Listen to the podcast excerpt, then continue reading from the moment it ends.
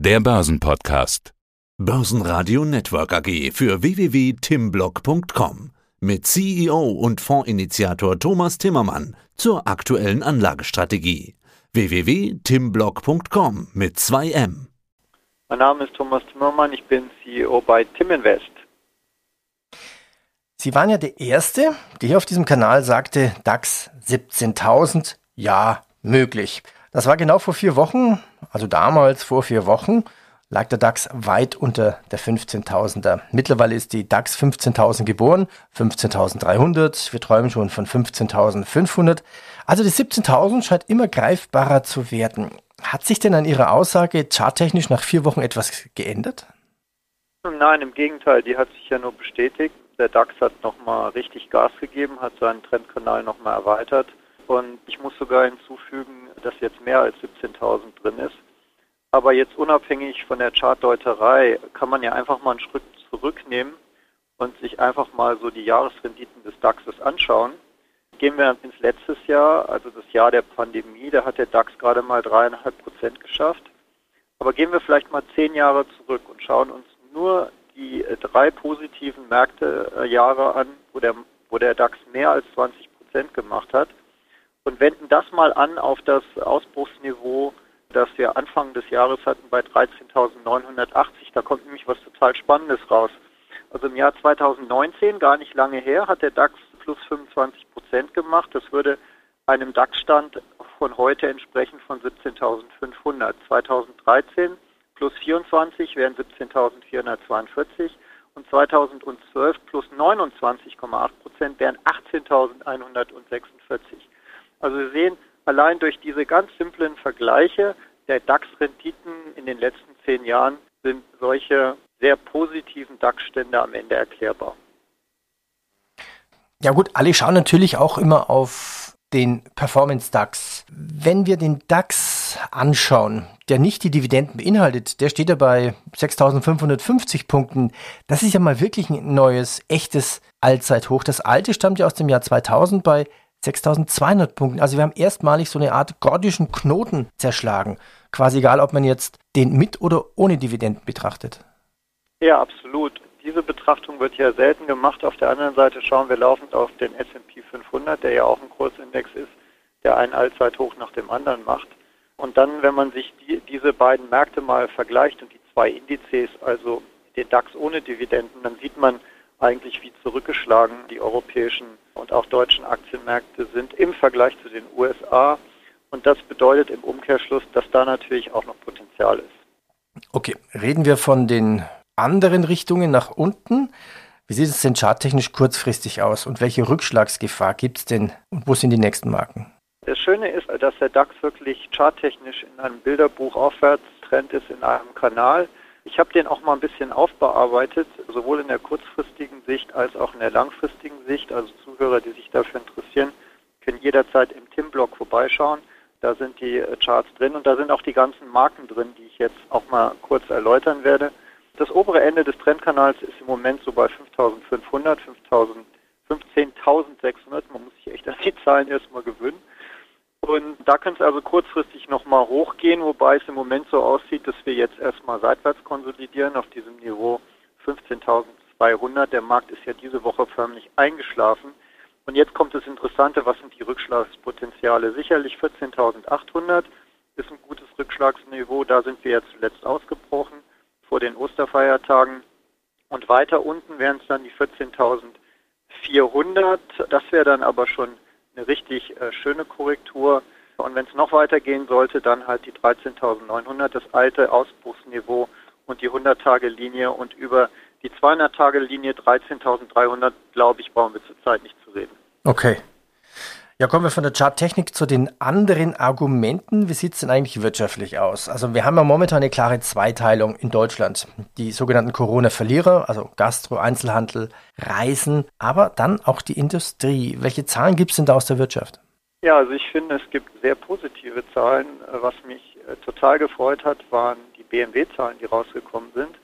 Also BMW hatte einen absoluten Absatzrekord im ersten Quartal diesen Jahres und in China war es das stärkste Quartal aller Zeiten.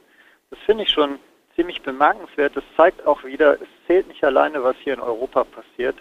Äh, Asien ist längst aus der Pandemie raus. Amerika macht große Fortschritte. Wir sind Export, im Export sehr stark. Darauf müssen wir achten. Und das Schöne ist auch, die BMW-Aktie hat darauf reagiert. Die war Ende Februar bei 72 Euro, Ende März, einen Monat später bei 88 Euro. Das sind plus 22 Prozent in einem Monat. Ich finde, das sind, das sind einfach tolle Zahlen. Das zeigt auch, dass, dass Börse funktioniert. Aber eine Sache hat mich auch noch fasziniert an den BMW-Zahlen. 70.300 der im ersten Quartal verkauften 663.000 Autos waren bereits schon E-Autos. Das heißt, unsere Autoindustrie ist wirklich in der Lage, E-Autos jetzt auch herzustellen und auszuliefern. Und das finde ich eigentlich nach der ganzen Debatte Tesla und Co. und wie unfähig die Deutschen eigentlich sind, ein E-Auto zu bauen, eigentlich total positive Zahlen. Das finde ich ja auch wirklich spannend. Können Sie die Zahlen nochmal nennen, damit es einem bewusst wird?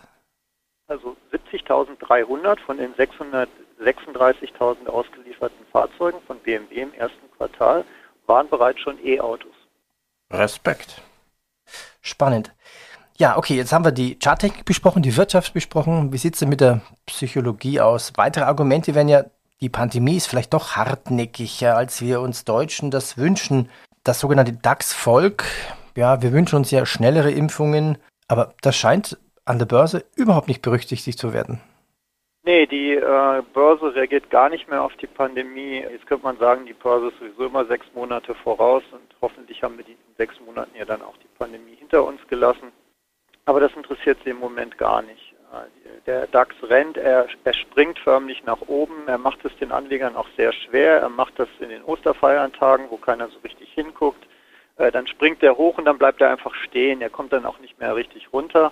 Wenn man sich dann quasi darauf eingestellt hat, dass er jetzt nicht mehr runterkommt und er weiter steigen kann und wieder einsteigt, dann kommt er plötzlich runter und korrigiert. Also auch ein Bullmarkt ist wirklich schwierig, in einem Bullmarkt ähm, erfolgreich anzulegen. Das Sentiment, würde ich sagen, ist positiv.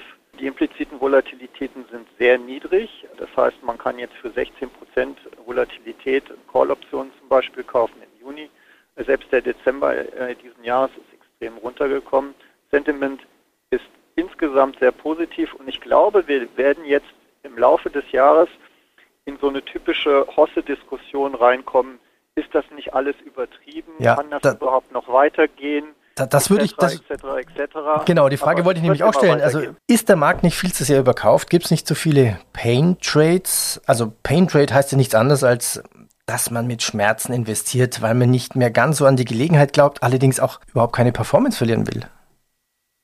Ja, das ist halt so in der fortgeschrittenen Hosse und das kann auch noch so weitergehen. Nur man sollte nicht den Fehler machen, sich gegen den Trend zu stellen. Der Trend ist eindeutig nach oben und der ist stark.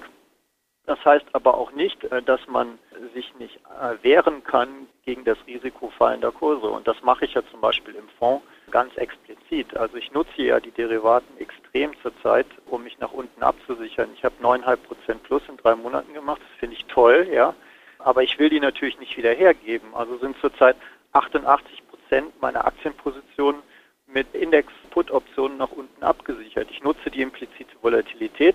Das kostet mich jetzt nach oben Exponierung. Ich bin nicht mehr wie bisher mit 80 Prozent dabei, sondern zurzeit sogar nur mit 56 Prozent.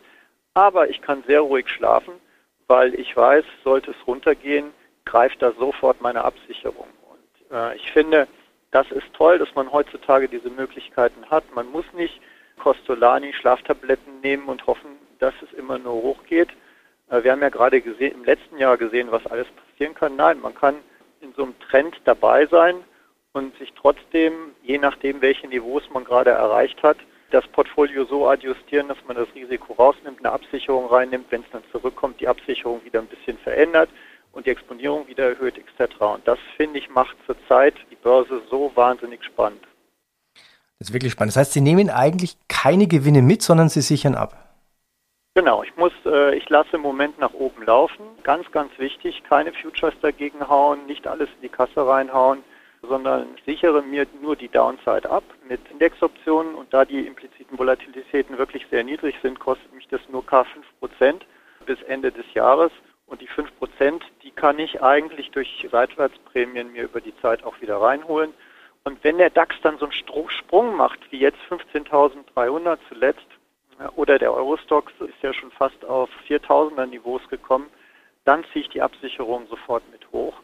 Äh, und mit der Absicherung arbeite ich. Wenn ich dann wieder zurückkomme, dann verändere ich die wieder ein bisschen, erhöhe wieder die Exponierung, dass ich wieder mehr beim Trend dabei bin.